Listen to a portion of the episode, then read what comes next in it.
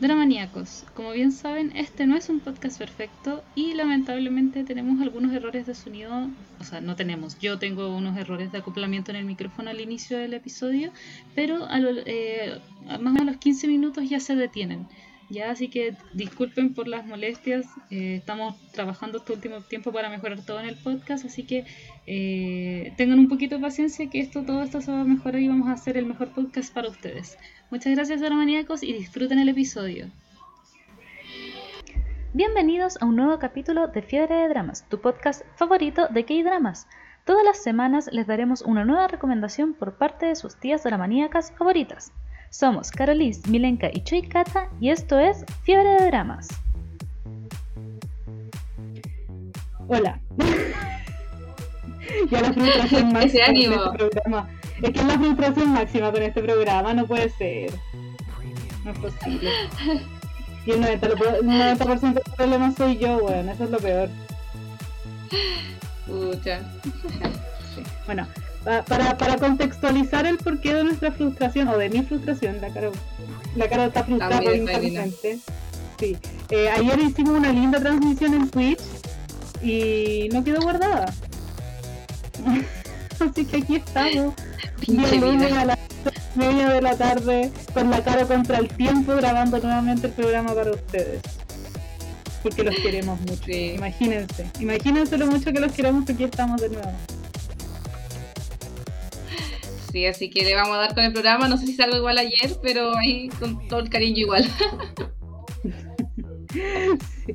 Probablemente no salga igual que ayer, pero vamos a hacer todo lo posible. Trataremos de recortar todo, pero va a ir con mucho cariño igual. Por lo menos ahora vamos a acordar lo del OST, que ayer me acordé recién cuando tú lo dijiste. Ahora me voy a acordar de decir ese dato importante para mi persona, porque soy importante. Sí. La carrera, lo mismo. Pero es... que no me marcó, pero ahí lo comentaremos. Exacto, Así que damos la bienvenida a este programa de fiebre de dramas. estaremos de fiebre de dramas, donde estaremos comentando No We Are Breaking Up o no como estaba en Vicky, no me acuerdo. Eh... No me acuerdo cómo estaba en Vicky. Yo tampoco. Pero así como ahora tenemos que separarnos. Sí, solamente lo veía en Vicky cuando el subtítulo estaba tan atrasado que llegaba primero al de Vicky, que ocurría como cada 3, 4 episodios nomás pasaba esto. Así que la vi sí. en Vicky. Cata, te escucho como acoplada. Eh, das el efecto. No sé, no, no parece que no es el efecto. ¿Cómo me sí, te escucho mejor. Ah, ya, mejor. Era el efecto de la máquina. Ya, antes de empezar el programa, que ya lo dijimos ayer, pero bueno, lo que pasa es que hace unos días recibimos un comentario del episodio 42, ya vamos en el 62, en el 61, recibimos un comentario del episodio 42 donde hablamos de Each Other, o de, ¿cómo era caro en español? ¿Un amor loco? Eso, un, amor loco. No, un amor loco, sí, toda la razón. Y porque en ese programa, que todavía no estaba la cara en ese momento, estábamos la Tania y yo, tuvimos unas dudas al final porque como que no se explicaba muy bien el tema de la desaparición de la niña. No entendíamos si se había ido a sanar, no entendíamos nada al final. Entonces aquí Alexis Carballo nos hace un comentario súper aceptado y nos dice, lo que pasa al final es que ella en realidad estaba en un programa de protección de testigos. Ella se va porque es parte de su tratamiento volver a su vida normal y como que cerrar todo lo que había dejado pendiente y por eso aún no le daban el alta, porque aún le faltaba demostrar que podía volver a la sociedad, que podía volver a la sociedad. Si se dan cuenta, se menciona en una parte de la serie que ella está específicamente en ese edificio porque ahí fue donde la reubicaron y por eso se queja cuando se filtra su, su dirección. Esta persona es chilena. Sí, sí, yo la verdad, yo en verdad no, no había entendido esa parte. Yo asumí, le decía a la Cata, porque en ese momento todavía no está en el programa, y también había visto la serie que ella se había ido como para sanar y después cuando ella se sintiera bien, iba a volver como para estar e iniciar una nueva relación amorosa, pero ya estando bien, bien. Por eso se había como desaparecido como un año, o mes, no me acuerdo, pero eso es un Pero ahora como que menciona eso, tiene como bastante como lógica. Sí, muchísima lógica. Y bueno, probablemente a cada rato vamos a decir lo que hablamos ayer, porque ya lo hablamos. Una de las cosas que hablábamos ayer con la Caro es que encontramos, han subido muchas las vistas en YouTube, así que muchas gracias a todas las personas que están viéndonos también desde YouTube, que es muy genial porque hasta hace muy poquito, era muy poco lo que lo veían, y de hecho en YouTube creo que uno de los episodios más vistos, en YouTube, escuchados, perdón, en YouTube es el de Penthouse. ¿En serio? Te lo juro. Ah, maravilloso. Sí, así que muchas gracias a todos los que nos están escuchando desde YouTube. No sabemos si hay gente que ya no escuchaba o si hay gente nueva, pero muchas gracias por acompañarnos también desde YouTube, desde todos lados. Sí, gracias por ir uniéndose a las nuevas plataformas también donde vamos subiendo los capítulos. Así también podemos llegar a más personas. Exacto, exacto. Entonces, ahora sí, ya que hicimos el comentario, eh, ayer estuvo, solo la Karen en, en, el, en el, la Karen Sin, que siempre nos acompaña, estuvo solo ella en el stream en Twitch y no la había visto, así que no, no hay como comentarios remarcables de lo que ella habló, comentó ayer, como para mencionar. Sí. sí, en verdad, esta serie, antes de comenzar la reseña, eh, en comentarios en general que nosotros vimos como por redes sociales, más que los comentarios que nos han llegado de los seguidores, eh, no, tuvo muy buena aceptación. Tampoco tuvo tan buena aceptación en rating como se esperaba quizás por los protagonistas, los actores protagonistas. En general la serie no, tuvo una gran aceptación. Eh, entonces nosotros igual queríamos darle nuestro punto de vista para que la gente la vea sin dejarse como quizás llevar por los malos comentarios, porque por lo menos con la cata nos gustó harto, entonces queremos decirle los puntos que nos gustaron, pero también los puntos que no, para que la gente ahí ya se atreva como a verla pero en general no fue una serie que haya sido un boom, como que había mucha expectativa por los actores protagonistas, pero finalmente creo que las expectativas a la gente no las cumplieron algunos, como que no, no llenaron la expectativa de algunas personas. Exacto. Eh, de hecho, bueno, entre, entre ayer que grabamos el episodio y hoy día, obviamente, eh, vi un post donde alguien en Facebook donde alguien preguntaba así como eh, qué le parecía el, el drama y sabéis que puros comentarios negativos, puros comentarios negativos, que, aburrida, que lenta, que, algunos que quizás tenían algún sentido, pero otros que eran como súper irrisorios y empezaban a hablar de la actriz y era como ya, ahí se te nota ya que hay una otra cuestión más allá. Pero de verdad era puro, puros comentarios negativos, especialmente que era lenta. Sí, sí, yo también como leí sobre todo un post de Facebook también, así como que preguntaban sobre el final y ahí leí esos comentarios, como para tener igual una visión de, y de cómo estaba. Igual las noticias como de K-Dramas aparecían como los ratings que no, no había tenido como un excelente rating, la verdad. Hmm. Así que igual vamos a contarle ahora de qué se trata esta serie.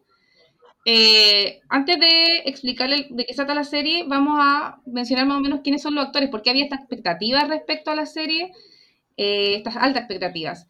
La protagonista es, es Song Hye Kyo, que es la actriz que trabaja protagonista en Descendientes del Sol, que yo creo que es como su K-drama más conocido. También en Encounter y en Full House. Eh, ella tiene una amplia carrera, la verdad, yo encuentro. Sin embargo, no es una actriz muy querida. No sé por qué se genera este rechazo en la gente. A mí particularmente me gusta mucho. Yo, creo que uno de los primeros K-dramas con el que rayé así mal fue con Descendientes del Sol. Entonces, como que a la actriz le tengo un cariño especial porque me gustó mucho, mucho su papel ahí y la química que tenía con el protagonista, que claramente era una química que iba más allá de la pantalla, después nos enteramos. Y después se divorciaron. Y después se divorciaron. y el protagonista masculino era Yankee Young, que el año pasado tuvo su boom, yo encuentro, eh, como actor, porque protagonizó My Romy y Sagumijo, que fue una de las comedias románticas como que más personas vieron por lo menos las redes sociales eran de las que más memes o comentarios había. y también protagonizó una película de Netflix que también fue bien comentada, que fue Dulce y Amargo. También estuvo mm. muy en buena esa película de Netflix. Él fue el protagonista de ambas. Oye, cuando la cara les diga que su comedia, X drama, su comedia romántica favorita, no le crean porque lo dice de todos los dramas. no, tengo algunas que son más top. No compren. Tengo tres que son mis comedias, comedias románticas favoritas. Y una de esas es My Romantic mi hijo. Sí, una de esas justamente, así que la objetividad no está ahí. sí. Y mi top en verdad es la secretaria Kim. Esa es mi favorita. Ah, ese, ya, ese era el otro. Ahí está. me lo sé de memoria ya. Porque cada vez que dice algo, algo de algún drama, su comedia romántica favorita. No, pero esas son las tres, esas son las tres. Hay otras que me gustan mucho, pero esas son como las tres así como que disfruto demasiado, que podría volver a ver mil veces. Maravilloso. Eh, sí, él también trabajó en... Yo tampoco entiendo qué contra ella, la mm. verdad, quizás sea por el tema del divorcio, no sé, le agarraron mala por eso, pero siento que ahí tiene más culpa él, porque él como que la terminó feo, como que la terminó cuando estaba como de viaje, le mandó como los papeles de divorcio, entonces, no sé, porque es la mala onda con él. Y se cree que es por una infidelidad. Así que la verdad no, no sé por qué tan mala onda con ella, mucha gente no le gusta cómo actúa, también mucha crítica a veces porque tiene ese papel, comentábamos, de nona, como que a veces la hacían actuar como más jóvenes, pero tampoco lo mm. encuentro un motivo de odio a la actriz, la verdad, no, no sé. No, no, tiene su culpa tampoco, si al final uno acepta, si uno es actor y, a veces no tenéis tanta pega, obviamente yo voy a aceptar la guay que se me venga, y a lo mejor ella, a ella también le gustaban quizás esos papeles, por eso los acepta. Eh, algo que se me olvidó mencionar ayer cuando transmitimos, es que en un episodio, cuando tú ya habías entrado al podcast, ya cuando creo que cuando recién se estaba por estrenar esta serie, eh, hablamos del tema del divorcio cuando con la Tania y, no entendíamos quizás por qué se había divorciado. Resulta que tienen cuatro años de diferencia y ella es mayor. Ella tiene 40. Son John Key eh, sí, y Son John Key tiene 36, si no me equivoco, 35. Así que yo creo que por ahí también va el tema del divorcio no sé, es que no se le notaba la diferencia de edad, la verdad. No, para nada. Regia estupenda, se ve menor Ella es hermosa. Ella es preciosa, realmente hermosa, así que y en este papel se ve bellísima. Diosa en esta en esta serie se ve espectacular, los outfits tampoco lo mencioné ayer, se me olvidó, pero se ve regia, hermosa, espectacular, diosa en toda esta serie. Y los lo atuendos, la vestimenta, sus outfits son soñados. Se ve demasiado, demasiado hermosa así como placer visual verla. Sí, es que partamos por el hecho de que es un drama que habla de la moda. Entonces tenía que vestirse regia estupenda, pero tenía unos outfits, como dice la Caro, pero envidiables, O sea, realmente muy aparte que ella es muy linda, entonces como que de verdad todo le lucía maravilloso. Exacto, es verdad, es verdad. Es totalmente verdad. Así que. Entonces, démosle. Eh, sí, sí. Ah, se me olvidó mencionar uno de los actores que también habíamos he hablado ah, ayer que es el, actor de la pareja secundaria.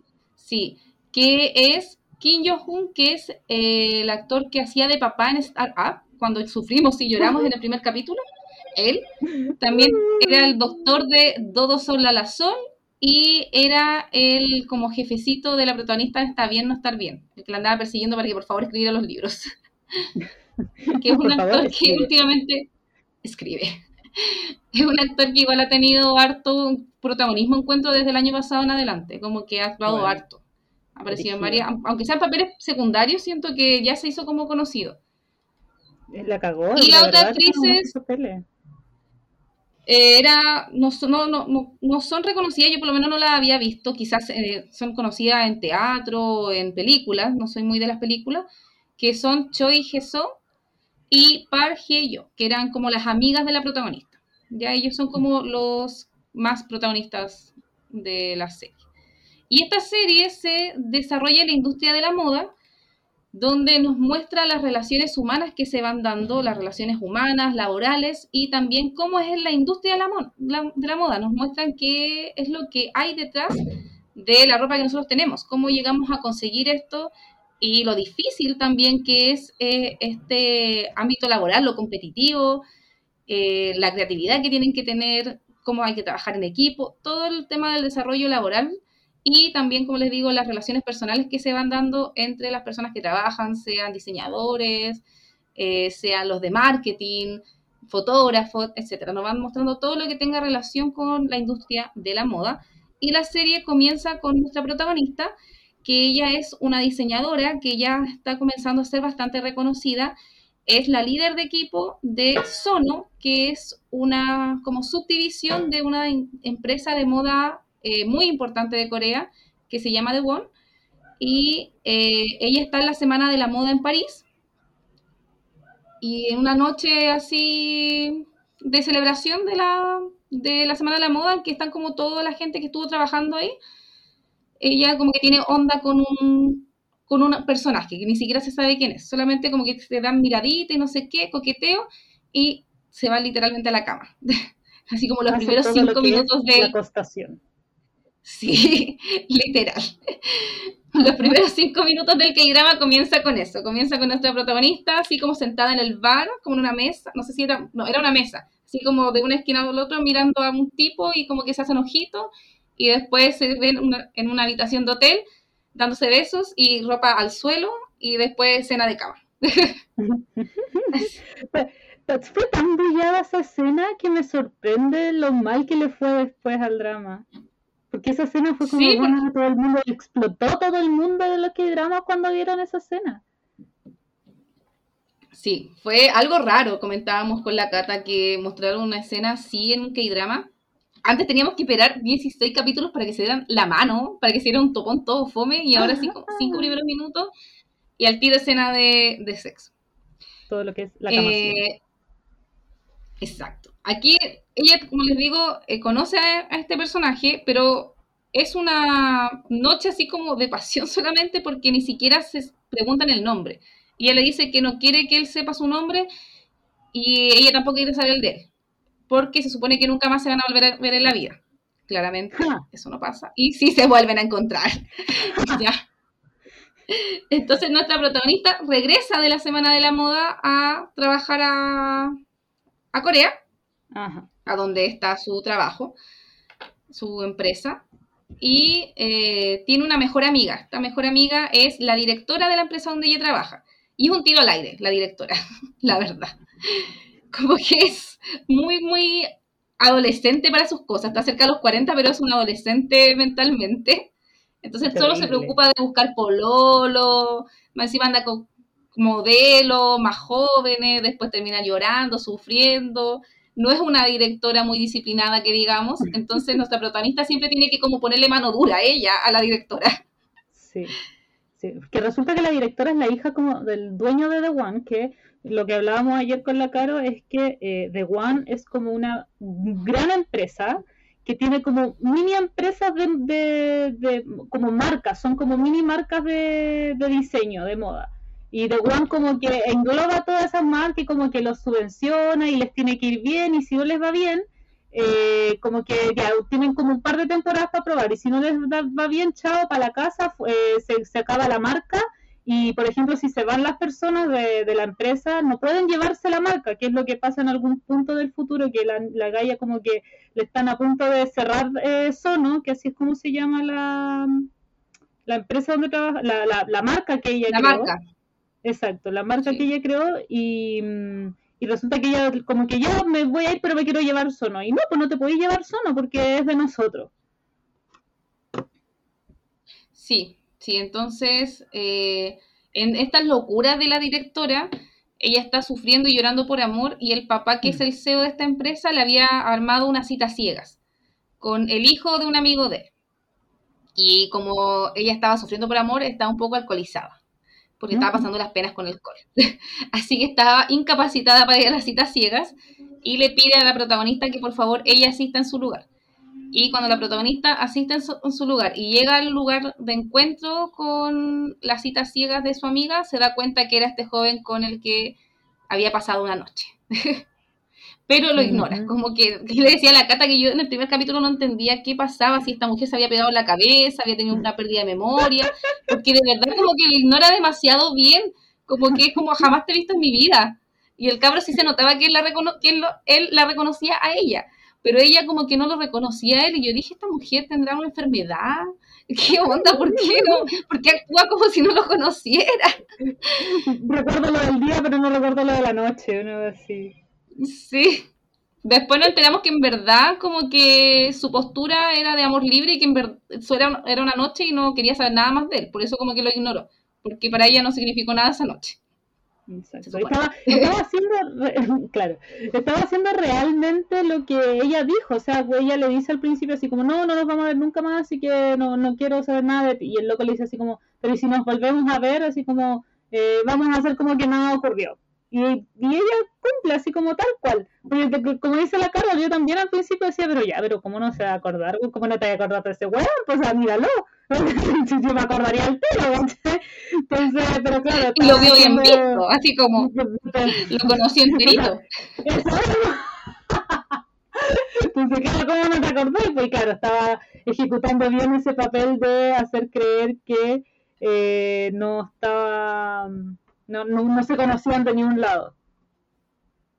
Sí, entonces aquí ellos tienen como las citas ciegas. Eh, ella le dice que ya, que terminaron de comer y chao pescado porque ella solo vino a comer con él y nada más. Y de repente cuando ella se va de las citas ciegas y va caminando en la calle, la llaman de, la, de Sono, de su marca, para decirle que iban a hacer una sesión de fotos con la ropa y se, el fotógrafo se echó para atrás, no tiene fotógrafo. Y justo durante la cena que estaban con las citas ciegas, él le había comentado que él era fotógrafo, porque parece que andaba con la cámara, si no mal recuerdo. Sí, siempre andaba con la cámara. Oh, chucha. Sí. Entonces le dice que es fotógrafo, así que ella se devuelve a buscarlo, corriendo porque él ya se había ido también, entonces corre por las calles buscándolo para decirle, ¿sabes quién es? un fotógrafo, te contrato. y él así como, ya, bueno, ya, si, me lo dices así. Si me lo y ella no sabía... Y ella no sabía que él era un fotógrafo reconocidísimo, que todas las marcas, todas las revistas, todos los diseñadores luchaban para que él le sacara fotos a, ellos. Eh, de verdad era como muy, muy cotizado, ella no tenía idea. Así que ahí, obligándolo, ella pensaba que era como un fotógrafo principiante, así como te estoy haciendo un favor de dar trabajo a ese nivel. De hecho, le, decía como, pucha, pero imagínate trabajar con nosotros, vaya, tu carrera se va a impulsar, vaya, vaya como a ganar más público, vaya a ganar más pegas, quizás, le decía como así, después era como, amiga, no. no. sí. Así que después va, porque él, él va, no porque le llamara la atención el trabajo, sino porque le llama la atención ella, como para volver a verla. Así que llega a la sesión de fotos y ahí se empiezan a reencontrar continuamente porque empiezan a llamar a él al trabajo como para que empiece a trabajar con ellos.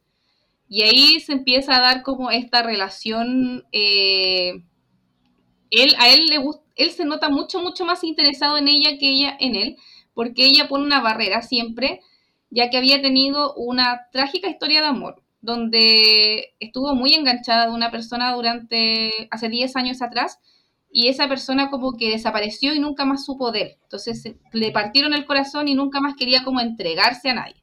Entonces por eso él, buscaba estas relaciones como de amor libre, donde no tuviera que tener como una responsabilidad afectiva con otra persona, porque le daba miedo volver a sufrir. Entonces, por eso cuando él como que la busca y todo, como que ella no, como que barrera. Ahí se nota un poco también el tema de la, diferencia de edad grande que tenían ellos dos, porque eh, eso es como muy típico de una persona menor, especialmente porque él estaba cerca de los, o sea, no cerca de los 30, pasaditos los 30, pero así como 32 años, algo así. No, no lo mencionan, creo, pero se da a entender que tenía... No menciona en ningún momento la edad. No, pero da a entender como que tenía 31 o 32 años por ahí nuestra edad.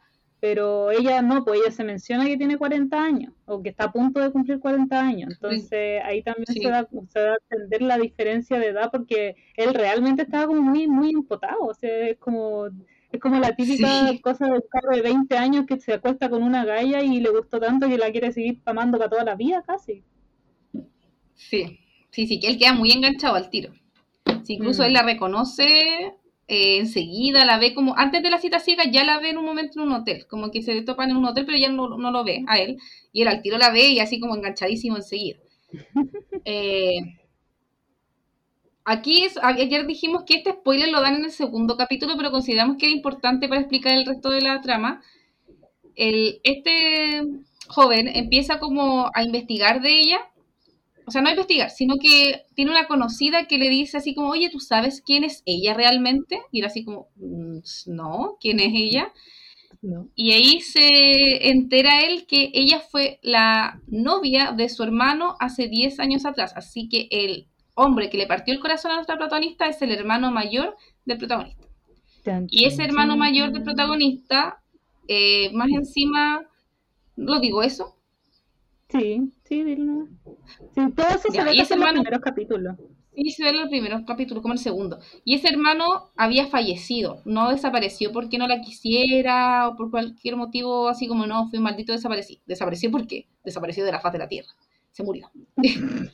Así que más difícil se le hace a, nuestro protagonista conquistarla. Yo pensé en esta parte que el protagonista iba a decir, no, no puedo estar con la ex de mi hermano, pero no, sigue intentando. Pero es no. contrario. Pues Ahí también se va a entender lo muy cabro chico que era.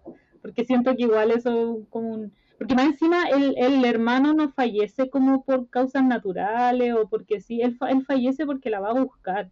Entonces la, la familia la culpa mucho a ella también de la muerte, independiente de todo, porque casi al final del drama te explican realmente qué pasaba y que en realidad todos sabían la verdad, pero en, en pos de buscar a un culpable, toda la familia da culpa a ella, la ex, la ex, la ex prometida, la mamá, todos la culpan a ella de que ella eh, fue la causante de la muerte del loco. Y ella también en algún momento se siente muy culpable porque le explican en qué situación muere el cabro. Sí, pero en verdad ella nunca tuvo la culpa de nada. No. Ella no, no tuvo ninguna culpa. Es muy trágico porque además ni siquiera es como que el loco iba, no voy a decir el por qué, pero el loco no iba tampoco atrás de ella así como en pos de, ay mi amor, quiero estar toda la vida contigo. No, él iba a otra cosa atrás de ella. Entonces, como que más encima que la culpa realmente es, muy triste y es muy triste esa parte de la historia en general de ella y de la familia en general. No, y además que, por ejemplo, él tenía una prometida y jamás se lo dijo. Entonces fue como la, ella era la amante sin saber que era la amante, entonces después la prometida y todo el mundo la odia, cuando en verdad ella no tenía culpa de nada, si no tenía idea, el loco fue un maldito que no le dijo nada. No, y encima ni siquiera tuvieron como un año, dos años juntos, fueron tres meses. Fueron tres meses, no fue nada más. Entonces, claro, para ella fue, una relación súper intensa. Sí, fue tan intensa y terminaron tan de golpe que para ella fue como complejo, pero tampoco fue así como... Como traumático, encuentro. Claro, sí, claro. Aparte que ella nunca cerró el ciclo porque mm. como él desapareció de la nada, nunca pudo terminar con él como, como debería ser. Entonces ella incluso en un momento le dice al protagonista es que yo todavía no he terminado con tu hermano. Pero es porque ella no, no, había podido como olvidarlo y no había podido cerrar el ciclo. Porque ella incluso, ella se culpaba a sí misma, pero en otro sentido como mujer en un momento dice, quizás yo no fui suficiente, ¿qué hice mal en la relación? A lo mejor no entregué todo, ¿por qué me dejó? Como que ese eran sus eh, pensamientos, como que sí. Entonces nunca había podido cerrar el ciclo porque no sabía por qué la había desaparecido. Después cuando mm. ya se entera que en verdad él había muerto, como que ella recién puede como terminar con él y cerrar como esto que pasó hace 10 años.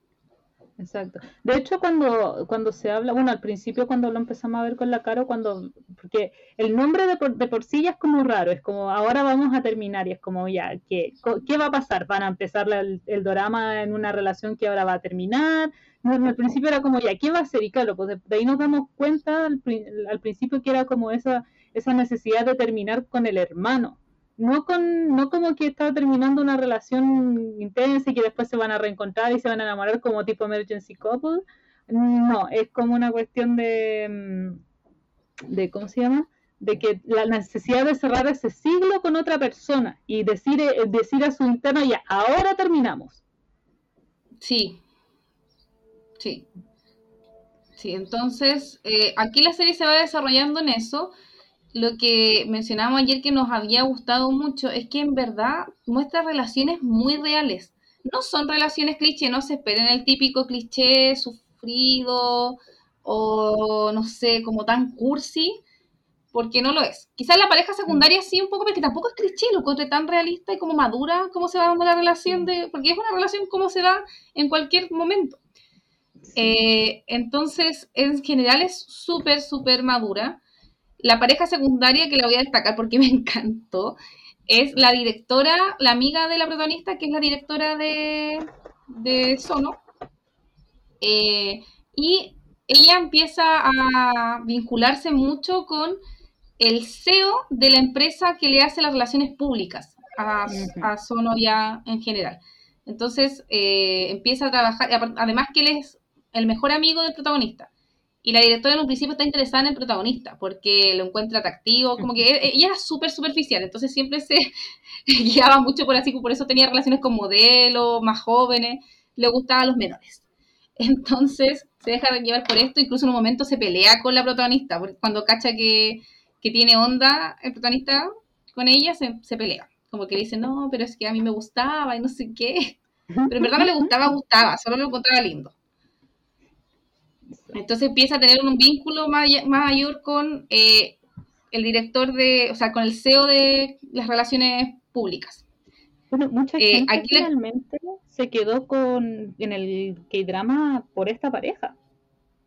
Sí, es que es adorable, adorable, mm. adorable, adorable. Porque ella, la directora, eh, es, como les dijimos, súper adolescente, súper cabra chica para sus cosas. Y siempre buscaba relaciones superficiales. Ella era súper insegura, se mostraba como una persona segura, pero en verdad no lo era, porque siempre su papá y su hermano como que la menospreciaban como que decían que no, que era tonta, que no sabía hacer esto, que como no era capaz de hacer esto otro. Ella siempre decía que mi papá siempre me mira con esta cara y hace gestos con, no sé, así como, ay, como quejándose de ella. Entonces ella no tenía como, como alguien que la motivara a decirle, no, tú puedes hacer esto. Y cuando conoce al CEO, el CEO se interesa, él, él se interesa primero en ella. Y él la empieza a motivar le empieza a decir que ella es maravillosa, que ella puede hacer esto, le empieza a volver a que se convierta en una mejor persona. Por ejemplo, ella era súper irresponsable como directora. Súper. Y él le dice así como, no, tú tienes gente a tu cargo, gente a tu cargo que tiene familias detrás, tienes que ser una buena directora. Y ella dice, ah, ya sí, como que empieza a escucharlo y empieza a crecer gracias a él. Entonces la relación es muy bonita, muy tierna que especialmente eso hace la relación muy bonita, el hecho de que eh, él la está constante, le está constantemente ayudando a crecer, porque no, no, sé si era mayor que ella, porque el loco igual es cuarentón de por sí, entonces eran como dos cuarentones, si era mayor que ella, pero sí tenía más experiencia tanto en la vida como también laboralmente. Entonces él sabía mucho de todo, entonces le ayudaba con el tema laboral, le ayudaba con el tema afectivo, emocional, familiar, de amistad, o sea, él estaba involucrado en todos sus ámbitos, pero de una buena forma, era un, era un apoyo, una motivación, la retaba si era necesario, pero la retaba en pos de su bien, de una forma que, de hecho hay una escena muy chistosa que están como los dos, los dos hijos del CEO, están creo que cenando con él, y el los empieza a retar y a decir, y a decirle, pero no, pero tienen que hablarle bien a su papá, pero eh, y, no sé, que inclínense, que párense, que la weá, entonces eh, es como muy chistoso en ese sentido, pero también muy tierno y los ayuda mucho, eh, y ayuda mucho especialmente a ella a crecer como persona. Sí, el papá de ella, que es el CEO de la empresa, yo pensé como que quizá en un momento lo iba a rechazar y todo lo contrario, como este SEO es bacán, a mí me gusta. Como él ve que le hace bien a su hija, como que al tiro lo acepta y lo apoya. Así como que, y le pregunta así como, pero tú sabes las deficiencias que tiene ella. Y él le dice, no, si a mí me gusta. Y dice, pero ¿qué te gusta de ella? Y él le dice, no sé, me gusta que, no sé, que es tierna, no sé, le, dice las cosas que le gusta. Y el papá dice, ya, como que me convenciste. Y como que lo ve como un buen partido para ella por el tema de la madurez de él. Como que de verdad la puede ayudar a ser mejor persona. Es como el, SEO atípico de lo que estamos acostumbrados a ver, porque lo típico es que el SEO no quiera estar, no, o sea, no quiere, como que le, le engatusa a una persona, le mete a una persona, como esta persona te hace bien, así que cásate con esta persona y te vas a casar con esta persona, y si te gusta una pobretona, mala suerte, no, no, para ti no. Pero en este caso no, como que él vio las potencialidades que tenía, bueno, igual el loco era SEO de una empresa también, o sea, no era tampoco un hueón pobre, así como de a lo Yandy, ¿cachai? Pero, pero por lo menos veía las cualidades del loco y que realmente quería a su hija y no por interés, que era como la, la, la mayoría de los hombres buscaba a la, a, la, a la tipa por interés económico o interés social o interés de lo que sea. En cambio, él no, él, él realmente la veía por lo que era. Y eso es lo que le gusta al papá. Sí, sí.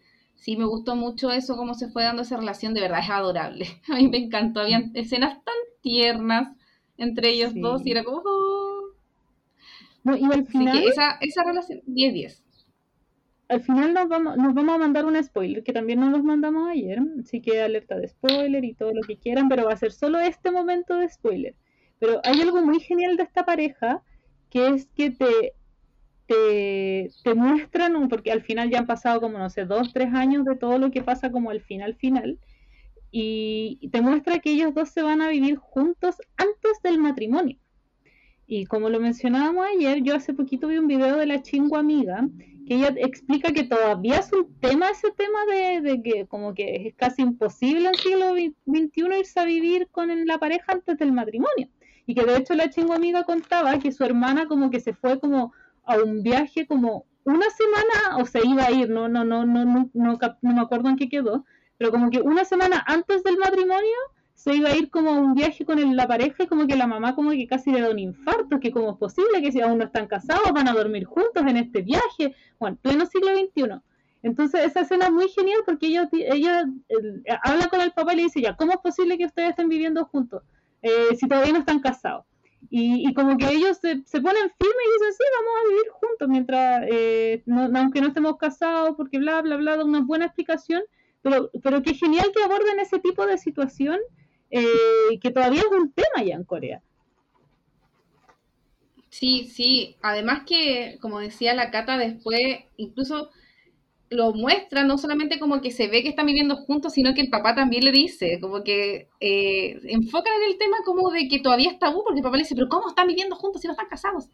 Y como decía la Cata ayer, como que el tipo le da una tan buena explicación que el papá dice, ah, ya bueno, como que en verdad me tengo que quedar calladito, como que les dicen que ellos en algún momento sí se quieren casar, pero quieren primero como superar las dificultades como pareja, como conociéndose bien.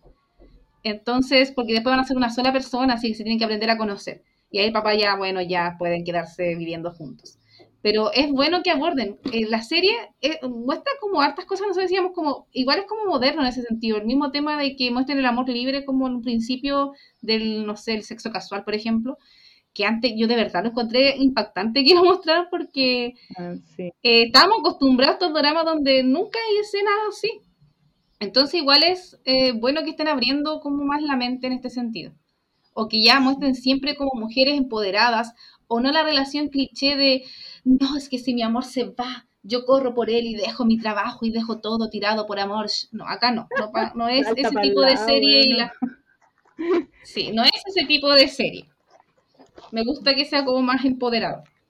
Sí, la, la, la, preocupación personal también, porque y no solo de ella, sino que del loco también, porque en un momento se separan y cada uno va por su lado y se preocupa de su carrera, no de, no de la del otro de estar juntos, o de que uno deje su sueño por estar con el otro. Eso. Sí, incluso en un momento ella le dice así como, en verdad yo te amo, y, pero también amo lo que hago. Mm. Entonces, como que me gusta eso de que se pongan como prioridad, finalmente. Me gustan los dramas que demuestran que la felicidad está dentro de uno y no necesariamente como al lado de alguien. Mm. Como que uno puede estar como bien como haciendo las cosas que te llenan. Entonces, eh, me gusta yo creo que por eso también no tuvo tanto éxito, porque están tan acostumbrados las latinas, especialmente, que les gusta tanto esa cuestión de que de, que es distinto al que yo creo que por eso empezamos todos a ver dramas, que es como distinto al típico a la típica novela mexicana, venezolana, que, el tiro el sexo, que, que todo... Eh, yo creo que por eso me gustó tanto tampoco este drama, quizás, por, por el hecho de que muchas relaciones más, reales. Exacto, exacto. Lo que decíamos ayer con la carta también, disculpen, porque acá lo que dijimos ayer, pero es que ya lo habíamos repetido. que uno, uno dice ya que se ven como súper puros, castos en los que hay dramas, pero uno tiene claro que los coreanos no son así. Es como, esa es como la imagen que te quieren demostrar, pero uno sabe que no es así las relaciones. Entonces, igual, como le decíamos, es mucho, mucho más realista lo que están mostrando. Eso, con respecto al tema de lo cliché. Lo otro que me gustó mucho, mucho, mucho fue la amistad de las tres amigas la amistad de la mm. protagonista, de la directora y de otra amiga que, tuvieron, que tenían ellas, que eh, es tan adorable su amistad. Son de esas amigas que, no sé, te llaman a las 2 de la mañana así como, amiga, estoy mal, estoy llorando, por favor, Y parte la otra ahí a consolarla. Son ese tipo de amigas, o que se apoyan en todo, o se retan cuando se tienen que retar. Eh, decía la Cata que hay una escena tan bonita que, en que ellas están tomándose fotos. Eh, las tres. Y es tan linda la escena como que a mí de verdad me emocionó mucho. Encima las fotos son adorables. Y ahí justamente dejan un mensaje de que las fotos no es solamente la foto en sí, sino que la foto significa el momento que tú viviste al estar sacándose esa foto. Como que cuando uno ve la foto siempre recuerda lo que vivió, Por eso son tan significativas. Y además que esa foto es el triple de significativa cuando vean la escena. Claro. Que, si pues más encima, no les vamos a decir qué pasa específicamente, pero sí es muy triste finalmente lo que, lo que pasa como en su amistad. Por decir, para que, que se imaginen los peores escenarios, en su amistad pasa algo muy terrible, muy, muy malo. Entonces cuando se, esas fotos como que simbolizan mucho lo que fue su amistad en algún momento. Y, y, ese recuerdo que traen las fotografías que, que, a veces es necesario para la vida también, y no solo si, cuando pasa algo trágico, sino que en general a lo largo de la vida la, la, importancia de las fotografías para las personas, que también te lo muestra este drama no solo en el ámbito de la moda, sino que también en el ámbito... Eh, de la fotografía. En el ámbito diario, exacto. Por ejemplo, el protagonista, él era como fotógrafo de fotos como de moda. Y en un momento él mm. dice, yo no quiero tomar más fotos de moda, quiero tomarle fotos a las personas. Porque me gusta lo, lo que se da cuando la gente viene a tomarse fotos, es como justamente esto, como del momento que se vive. Entonces mm. él en un momento no deja como de tomar fotos de moda y se enfoca, abre un estudio donde toma fotos a personas, porque justamente como que le ve ese simbolismo a la fotografía. Hay una parte muy chistosa porque el, eh, hay una, una, una, un periodo que no, no sé, no, sé por qué, pero como un periodo en el que le está sacando muchas fotos a adultos mayores. Entonces es muy chistoso porque él abría sus su, su estudios a las 10 de la mañana y él decía así como, no, entiendo la necesidad de los señores que yo les digo a las 10 de la mañana, pero ellos están a las 8 acá. Entonces, pero eso también es parte de la vida de, de, lo que él quiere simbolizar en esto, es muy chistoso. Sí, él dice así como, como que después me dicen que tienen que ir a la casa de los hijos y no sé qué, que tienen que hacer y aquí levantándome temprano. sí. Me encanta. Sí, me, me, gusta eso, justamente que nos muestren. La serie, como le decía, tiene una parte súper emotiva. Me, también me agrada que hayan logrado como tocar mi corazón y hacerme como llorar. O sea, no, no soy feliz llorando, pero como que lograron eso de, ponerme sensible, porque como les comentábamos, hay una tragedia en la serie. Mm. Ya no le vamos a decir de qué cosa pasa, pero hay una tragedia. Y hoy son varios capítulos que abordan eso, muchos, en que abordan como pequeñas partes de esas tragedias. Entonces, da mucha pena, de verdad. yo lloré mucho con eso y cómo los personajes se toman esa tragedia. Como lo van, porque me decimos como algo lento, como que va de a poquito. Mm. Como, que este sufrimiento interminable. Más, encima es una cuestión que se sabe.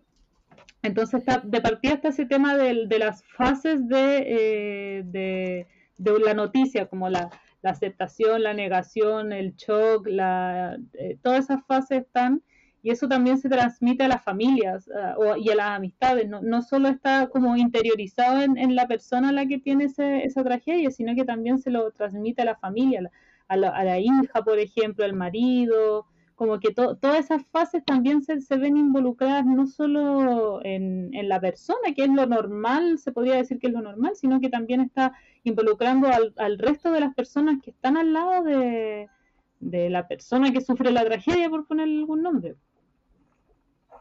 Sí, sí, igual hay parte emotiva, como sueños que se van cumpliendo alrededor también de esto, bien emotivos, que también como que me, sacaron lagrimitas, no de tristeza, sino como porque fueron emotivos. Eh, pero sí, eso, la amistad, yo creo que por eso también sufrí mucho. Dime. Sí. No, dale nomás lo que voy a decir. Ah, no, le decía que yo creo que por eso empaticé, porque como es tan realista la serie, como que yo me ponía en el lugar de ella. Decía, si a mi grupo de amigas le pasara esta tragedia, sería horrible. Como que de verdad empatizaba con esto. Mm. Así que por eso le digo, es súper, súper real y uno logra empatizar por lo menos. Mm. Sí. No, ¿Qué vas a decir, Cata? Muy... Sí, es muy agradable la serie en el sentido de que te, muestra como más realidad, ya no es tanta fantasía de, de, lo, de coreanos que en realidad no son así, que no son príncipes azules, que no son eh, buenos todo el tiempo, que no te, no, no te van a llevar a la cama la primera cita o la primera salida, o que no van a tener encuentros casuales. te está mostrando la realidad y que es una realidad que se vive en Corea, que de hecho hay muchos eh, influencers o pseudo influencers coreanos que siempre se quejan de ese hecho, de que los dramas muestran una realidad que no es y que después los extranjeros van buscando algo así, que es algo que no existe. Entonces, en general es muy destacado ese, ese aspecto en este drama.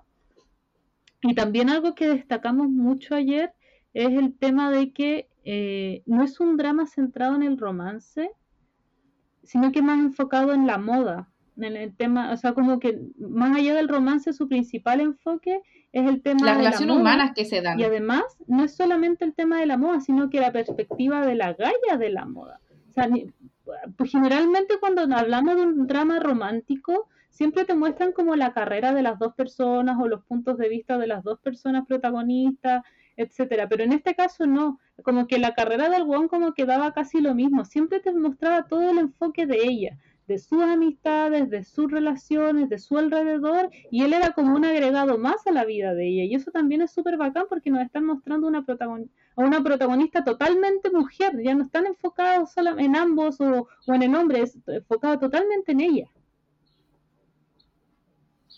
Sí, sí, como decíamos ayer, eh, justamente no, es muy agradable que muestren a ella como mujer en todos sus ámbitos, ella como pareja, ella como trabajadora, ella como hija, ella como amiga, entonces eh, uno puede conocer los distintos aspectos y no solamente la parte romántica, que si bien sí hay romance, no es lo único. Lo otro que destacamos ayer es que nos gustó mucho es que la historia no se centra solo en los protagonistas, no es todo el tiempo centrado en los protagonistas, mm. al contrario, como que hay muchas escenas centradas en los personajes secundarios, le dan harto énfasis a los personajes secundarios y nos va mostrando la evolución de todos. Todos los personajes tienen una evolución dentro de la historia. No son personajes planos que se quedan estancados, sino que son personajes que cada uno va creciendo. Cada uno va mejorando, va cambiando no sé, yo decía que me había gustado mucho un personaje que era una empleada que llegó a trabajar a Sono. Eh, y ella más encima como que cometió un error porque cuando como era principiante no, no sabía nada y mostró unos bocetos a otra persona y esa persona vendió los bocetos. Entonces ella después se sentía súper culpable y quería renunciar, quería irse. Y aquí la líder, la protagonista, es una súper buena líder, porque en vez de decirle, sí, renuncia, te hecho, porque pésimo servicio, le dice, no, ¿sabes qué? Eh, ya está bien, te tienes que disculpar, pero te tienes que disculpar con tu trabajo. Para la colección que vamos a hacer ahora tienes que hacerlo excelente. Y esa es la forma en que tú te vas a disculpar. Era una muy buena líder de trabajo la protagonista. Entonces ella después era una fuente de inspiración para esta niña. Como que esta niña decía, yo quiero ser como ella, quiero ser una diseñadora tan mm. bacán como ella. Y va creciendo y se va empoderando más, incluso en un principio dibujaba más o menos más como lo diseño, no tenía tanta creatividad. Y la líder de equipo le dice, ya, mira, te voy a pasar mis bocetos de cuando yo partí para que te puedas inspirar. Y ahí ella se inspira y va creciendo y después al final nos muestran que esta joven ya como que es diseñadora, como bien, como que está haciendo sus propios mm. diseños importantes, como para las semanas como de la moda. Mm. Así que me gusta eso, que vayan creciendo los personajes. Hasta una niña, uno que le decía, puede, puede ver el crecimiento. Un papá que no, no hacía, dos, dos hombres que no hacían nada, eh, empiezan como a volverse mm. como dueños de casa. Nos muestran el divorcio, por ejemplo, de la mamá de la protagonista con el papá. Y ahí podemos ver justamente que el papá siempre estuvo, era como una familia patriarcal donde la señora tenía que hacer las cosas siempre y el papá eh, tenía que llevar el sustento al hogar. Entonces cuando ella le dice, sabes que yo no quiero seguir contigo, él no sabe lavar un calcetín, no sabe preparar un plato de arroz, no sabe hacer nada y él después tiene que ir mejorando. Oye, un paréntesis antes de yo seguir. Eh, están haciendo arreglo acá en la casa, así que si escuchan martillos, eso pido disculpas. Ya, eh, respecto a eso, también ese mismo tema que está hablando la cara y que lo comentamos ayer, eh, el hecho de que está. Mm, ¿Cómo esto? El hecho de que Perdón, que me, me vinieron a pedir algo. El hecho de que, ah, sí, la falta de comunicación que siempre le hablamos en, lo, en todos los dramas, en el 99,9% de los dramas de los que hemos hablado en este podcast, el tema de la falta de comunicación. Porque ellos se van a divorciar por una razón que si hubiese un poco más de comunicación en la pareja, no se habrían evitado totalmente esas cosas. Todo lo, todo lo que sucede se hubiese podido evitar porque finalmente el, el papá de la protagonista nunca entiende por qué se van a divorciar. Y resulta que la mamá había escrito eh, por décadas durante su matrimonio había escrito eh, todos sus sentimientos en vez de decirle a él, oye, me pasa esto. Entonces, claro, ella después al final explota y el gallo no entiende por qué explota, porque no, no, no, no, se da ni por enterado de lo que está pasando en su, en su ambiente familiar, por decirlo de alguna forma. Entonces, la importancia también de la comunicación lo destaca mucho en este drama, porque no se habrían evitado todos esos problemas si se hubieran hablado antes esas cosas. Sí, Sí, sí, ahí por lo menos se puede ver eso, eh, el tema de la comunicación, porque cuando el papá lee estas notas, él dice, ¿sabes? Como que para sí mismo, así como en verdad la embarré, como que mi señora siempre se sintió como menospreciada, porque en, en verdad como que no valoraba el trabajo de dueña de casa que ella hacía. Y siempre la presentaba como la mamá de, eh, no como ella, no, no, sé, no me acuerdo cómo se llama la señora, pongámosle que se llama Rosa. No le decía, ah, ella es Rosa, no, le decía, es la mamá de. Entonces ella siempre se mm. sentía como que no era ella como mujer, sino que tenía el rol solo como de mamá dueña de casa. Y cuando él lee esto, mm. como que de verdad asume su error y él. Y. Déjame terminar, Y, le, y dice como, yo quiero que ella tenga un lindo recuerdo de nuestro matrimonio, así que aunque nos estemos separando, voy a tratar de reparar estos errores que yo cometí. Exacto. Y más encima, él, eh, bueno, e-, es súper común en Corea, que de hecho hay la Guinea Channel, una coreana muy famosa que creo que está como, en, no sé, Latinoamérica, no me acuerdo en qué parte, parece que en Argentina.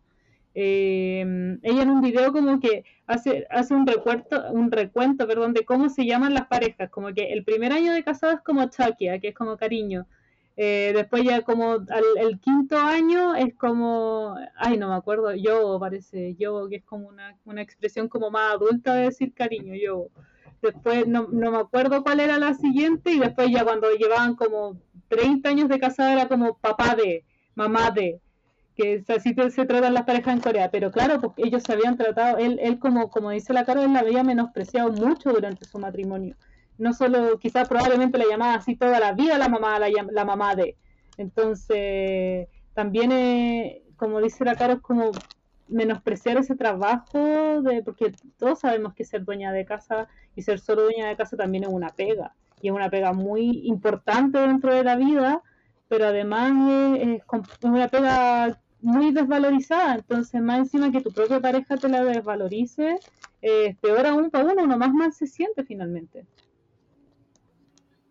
Sí, sí. Y lo último que quería destacar de la serie, las cosas positivas, eh, el tema de que nos muestren lo de la moda. Me encanta cómo nos mostraban mm. las creaciones, cómo se iba haciendo todo, la lucha que había detrás, el esfuerzo que hay detrás para que algo pueda estar en vitrina. La competitividad, el tema de la búsqueda, como buscar los materiales, les costaba incluso a veces encontrar el tema, como decía la Cata, de que si en algún momento la empresa cerraba, no se podía ni siquiera llevar el nombre de la marca. Nos muestran todos los desfiles de moda también, hay un desfile súper lindo y súper emotivo. Yo estaba así como súper emocionada. Eh, así que me gusta mucho, mucho que se enfocaran en eso. Exacto. Sí, como yo le decía, cuando recién empezamos a ver este programa con la cara, yo le comentaba, porque a mí cuando, a mí el tema de la moda en general me gusta mucho. Eh, siempre me ha gustado, en algún momento dibujo pésimo, así que por eso descarté el tiro el sueño, pero en algún momento de mi vida quise ser diseñadora de moda. Entonces, como tener este acercamiento igual es entretenido, porque además es, un, es, una, es una trama que no te habían mostrado antes los K-dramas. Al igual que como lo mencioné en, unos capítulos atrás, que todavía tengo pendiente ese review para, para mi página Coffee Geek, eh, hay un drama, este año se han lanzado, o este año recién pasado, perdón, se han lanzado muchos los coreanos con temáticas que no se han tocado antes. Por ejemplo, la disfunción eréctil, que también es un drama muy poco valorado y que también es muy bueno, eh, que se llama You Raise Me Up. que voy a, voy a tenerles la reseña ahí algún día en Coffee Geek para, para que cachen, o sea, para que sepan de qué trata. Eh, y también en este caso con eh, la moda, que también es un tema que nunca se había tocado antes, y si es que se había tocado, que no lo recuerdo, sinceramente no se tocaba tan a fondo como este, porque como les dijimos anteriormente, eh, aquí es como la, temática principal de la protagonista, o sea, su vida gira en torno a su trabajo y su trabajo es el tema de la moda. Entonces, como dice la Caro, nos muestran todo lo que hay en el ámbito de la moda.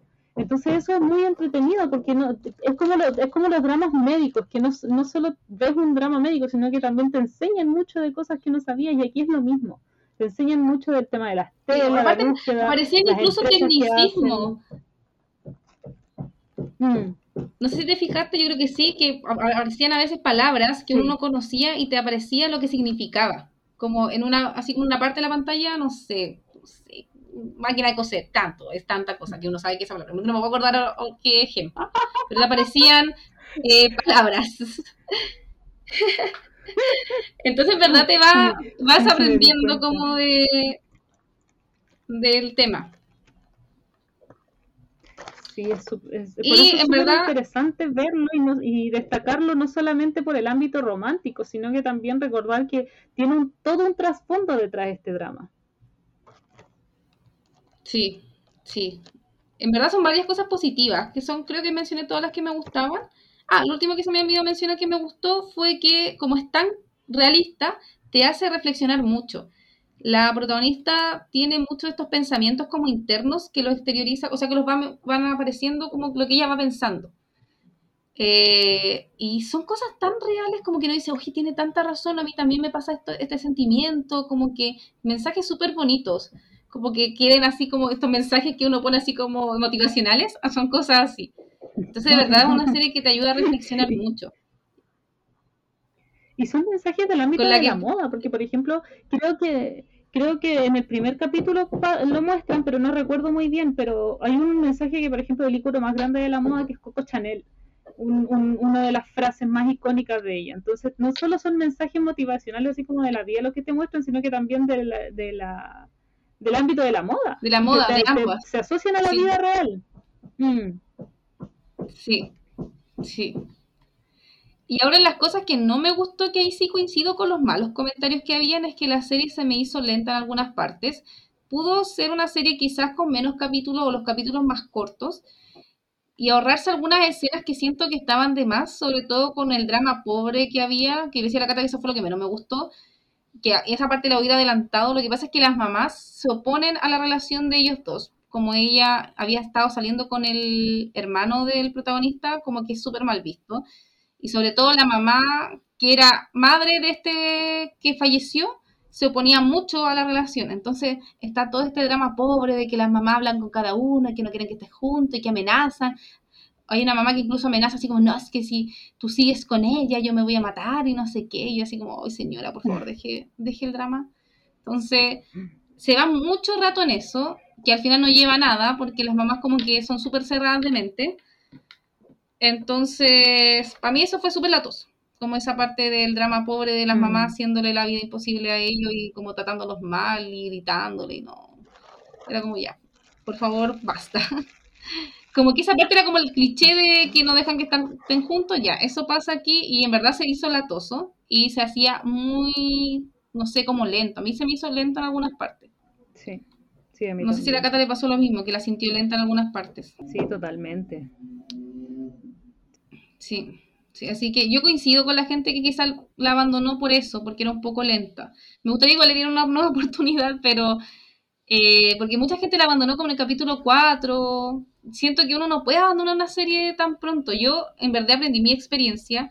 Por ejemplo, a mí no me gustaron los primeros cuatro capítulos de Vincenzo y para mí después fue la una de las mejores series del 2021. Entonces agradezco no haberme quedado con la primera impresión de los primeros cuatro capítulos. Siento que no se puede jugar una serie de 16 episodios solo por los primeros cuatro. Hay que darle como una un poquito más de, oportunidad. Exacto. Además, y le decía... Es súper importante. Por ejemplo, la Tania lo, lo dejó, el drama lo dejó como en el primer capítulo. Entonces, eh, eh, si fuera por, o sea, no, no es por juzgar a la Tania, obviamente, pero si, si vamos a, a juzgar por el primer capítulo de un drama, probablemente dejaríamos de lado el 90% de los dramas que vemos, porque la mayoría de los dramas nos aburren a casi todos en los primeros capítulos. Entonces, eh, claro, tiene razón la cara, es muy lenta en muchos aspectos que a veces dan como que no, no cansan, cansan mucho. Realmente, como dice la cara, pudo haber sido más corto o con capítulos más cortos, pero en aspectos generales la serie en sí es muy buena, entonces darle una oportunidad eh, eh, es muy bueno también para conocer no solo el romance, sino no es un drama romántico como tal. Sí, o sea, en aspectos generales sí, pero tiene muchas otras aristas que también son muy buenas para, para, para destacar en un drama. Sí, sí, yo siento que deberían darle una oportunidad. Eh, lo otro que a mí no me gustó el final, que así como los últimos cinco minutos, que fue un pinche final abierto. La Cata lo comparaba mm. con el de. Ah, ¿cómo se llama? Record of Jau. El de Boon. Sí, sí, es muy parecido. Entonces fue como. es lo mismo. Como que no sé si me, me gustó tanto ese final, la verdad. Como los últimos cinco minutos. Pero fuera de eso, la serie a mí me gustó harto. No tiene tantas cosas como malas. Eh, acá viene tu parte, Cata. Yo decía que no me, no me había gustado tanto el soundtrack porque ninguna canción me marcó. Y aquí la Cata me, me Aquí fue donde yo entré indignadísima. A, lo que pasa es que lo que mencionaba yo ayer es que las chiquillas, mis amigas, que entre ese grupo está la Caro, están empecinadas en volverme Army. Y lo único que lograron intentando volverme Army es recordarme que a mí me gustaba un grupo llamado Nuez, que yo los amo mucho, y dentro de Nuez hay un chico que hizo una canción para este, para este drama, una, una canción que creo que es del episodio 8. Y me encanta porque los episodios 8 siempre son como la, la, la, es la mitad del drama y siempre es como la parte culme de un drama. Entonces me encanta que sea justo él el episodio 8. Si no me equivoco, era el episodio 8. Entonces, y la Caro, no lo, ni sin pena ni gloria la Caro. Y yo así como, ah, Dios santo. En el corazón directo. Sí, no, como que soundtrack no me marcó. No, encima la canta como el opa general de todas. Sí, a mí no, no, no me mató la, el soundtrack en general, la verdad, de la serie. Como que no, como le digo, ninguna canción como que me marcó. Quizás porque o quizás no eran tan repetitivas, lo que pasa es que hay que dramas donde las canciones suenan bien seguidos varios capítulos, en escena importante, y acá como que no, mm. ninguna como que me quedó así como, oh, pero... Eso, que dice la cara sí es cierto, o sea, realmente no, no, hay, no te marca como tal el OST, sí, de hecho, si yo hablo del tema de, de Kang Baek Ho, de Kang Dong Ho, de, de Nuez, es porque es él, o sea, no es como porque tampoco me pegara y me llegara al corazón el OST, sí, yo lo, yo lo destaco por ser él nomás, no por nada más. Sí, sí, ese es como el problemilla que tiene. Pero eso, en general la serie a mí me gustó harto. Eh, yo le decía a la Cata que me gusta mucho más la serie realista. Siento que quizás es un tema súper de gusto personal. Hay gente que le gusta más la fantasía, a mí por lo menos no me gusta mucho la fantasía, o como comentábamos, la Tania la semana pasada le gustó mucho la de Con Yo, el mar de la tranquilidad, que es ciencia ficción, y a mí no me gusta mucho la ciencia ficción. Yo soy mucho más de las series realistas donde pueda empatizar y donde me pueda sentir como identificada con lo que le está pasando a los protagonistas. Entonces siento que igual es un tema subjetivo, a mí por lo menos me gustó mucho, mucho, mucho, pero porque es como una de mis temáticas favoritas, la verdad, uno de mis géneros favoritos. Mm. Sí, en aspectos generales el drama es muy bueno, de hecho, eh, pese a todo, o sea, si ustedes se dan cuenta, perdón, si ustedes se dan cuenta, a lo largo del capítulo le hemos dicho más cosas buenas que malas, entonces por eso a mí me sorprende mucho la poca aceptación que ha tenido el, el K-drama, el K-drama en general, en, especialmente en Latinoamérica o quizás en Corea también, me sorprende mucho la poca, porque es muy bueno, o sea, les dimos muchos aspectos muy positivos de la serie, entonces ahí se nota que la gente como que aún hay, hay eh, doramaniáticas vieja que le están buscando como el romance y el cliché eterno al dorama, que ya el último tiempo, y lo hemos hablado en los últimos capítulos del, del podcast, ya no se está dando el último tiempo esa, esa, esa línea de K-drama cliché clásico, ya no ya no, ya no podemos esperar eso. O sea, si, si queremos eso en un drama hay que ver a, dramas antiguos, pero ya no, esperar que sea un romance de que se odian, se aman o que los papás no quieren que estén juntos y le hacen la vida imposible, ya no existe eso, ya no, no, no existe y no se va a dar. Ahora nos están mostrando que hay dramas más realistas, que te muestran más la realidad de las cosas y claro, quizás a veces los que dramas son como una distracción a la gente y, no quieren ver como su vida cotidiana plasmada en un drama, pero a veces más es, es distinta verla la visión desde un drama porque a veces quizás uno incluso lo ve desde lejos. Entonces eh, hay que ver todo como de cierta arista, pero si van a estar esperando que todos los K-dramas del último tiempo tengan ese tipo de, mm, de trama, no ya, ya es muy difícil que en, el, en, estos años ya, ya hagan algo así. Es muy difícil. Sí, sí. Yo siento que, que verdad que tendría como que abrirse más a superar el cliché. A mí igual, a veces me gusta ver series cliché, cosas así, pero también uno tiene que ir como ver esta serie como más realista. Por lo menos a mí me gustó mucho, mucho, mucho esta serie. Se las recomiendo, no se queden con los mm. comentarios negativos, traten de darle una oportunidad, véanla y hagan su propio juicio finalmente de ella. Y ojalá nos comenten mm, qué les pareció. Y si no les gustó, también díganos por qué con argumentos, por qué no les gustó. Y ojalá que no sea porque, no sé, les cae mal la actriz. Que siento que, que traten de verlo más allá. Sí, eso mismo. Eso, la no coméntenos qué les pareció, si están de acuerdo, si no están de acuerdo con nosotras. Como ahora, eh, independiente que lo estemos grabando porque no quedó guardado, aún así ayer no hubo tampoco comentario, entonces es eh, sumamente importante ver la opinión que tienen ustedes para nosotros también con, eh, conversarlo quizás al inicio del otro capítulo, como con un podcast tradicional, por ejemplo. Entonces, también coméntenos en Instagram, en YouTube, en todas las, redes sociales. Sí, tenemos YouTube también para que puedan comentar. No lo, manejamos mucho, pero...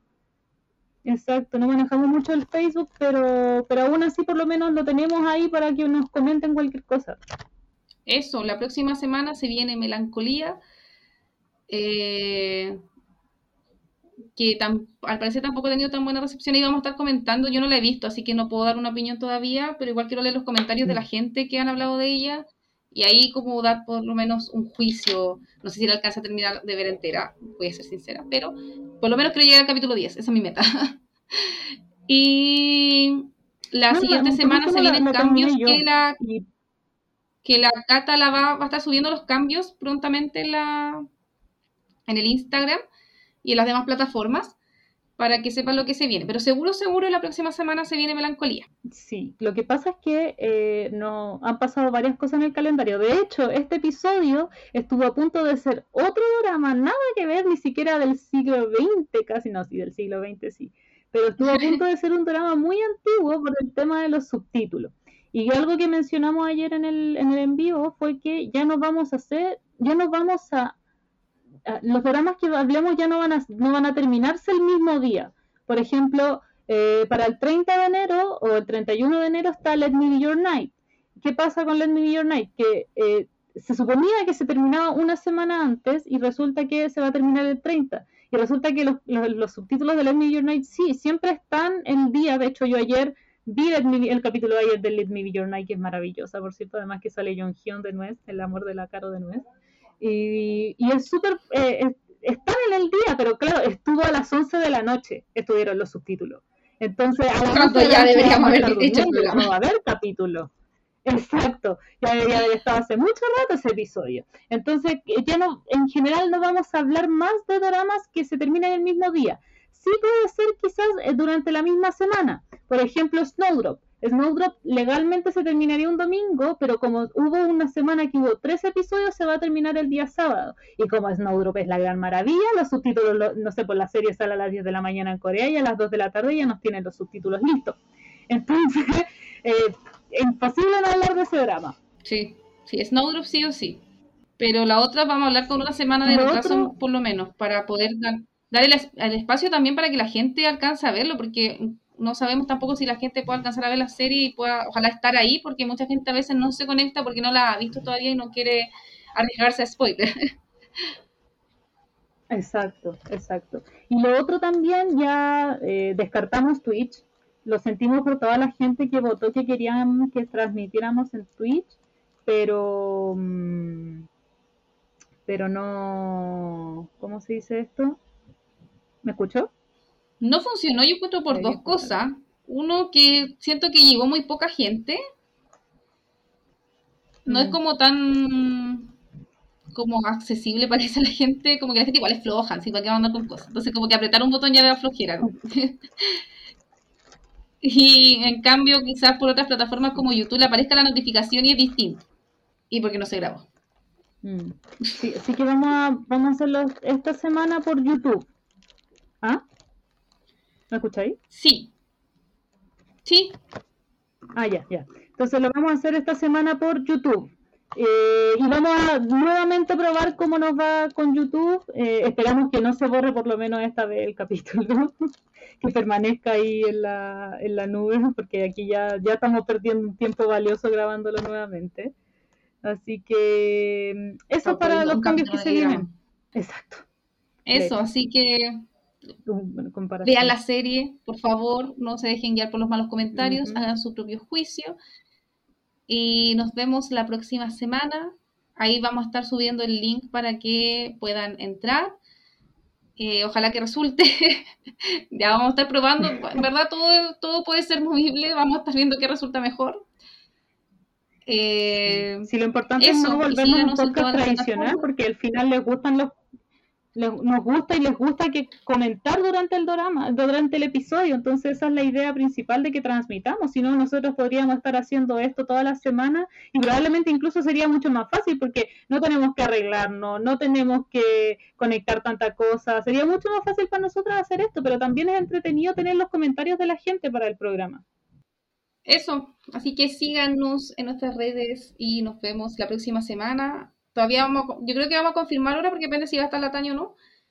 Así que nos vemos la próxima semana para ver, comentar Melancolía. Ojalá que la alcancen a ver. Y este que drama, por favor, también dejen sus comentarios en las redes sociales que tenemos disponibles para ustedes y estar leyéndolo y después lo vamos a ir comentando en el próximo capítulo.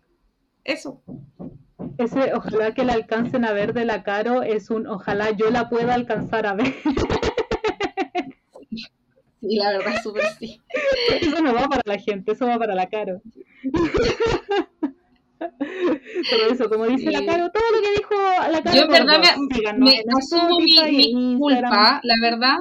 Asumo mi culpa que me atrasé con esa serie porque en un principio no la quería ver. La próxima semana les voy a explicar por qué no la quería ver en un principio. Entonces la fui pateando y pateando y pateando. Después la, la tía Cata me dijo que estaba errada en mi pre, como preconcepción que tenía de ella pero fue mi culpa, mi responsabilidad de hacerme porque no la quería ver por un motivo en particular que les voy a decir la próxima semana. En realidad no es culpa de la Caro, o sea, no es que tuviera una mala preconcepción, literalmente el, la descripción del drama dice eso, dice eso, y después cuando tú veías el drama, literalmente en el primer capítulo te dicen que es todo lo contrario, entonces como, pero estúpida, mi, resumen idiota, entonces por eso la Caro no la vio, pero después entendió todo.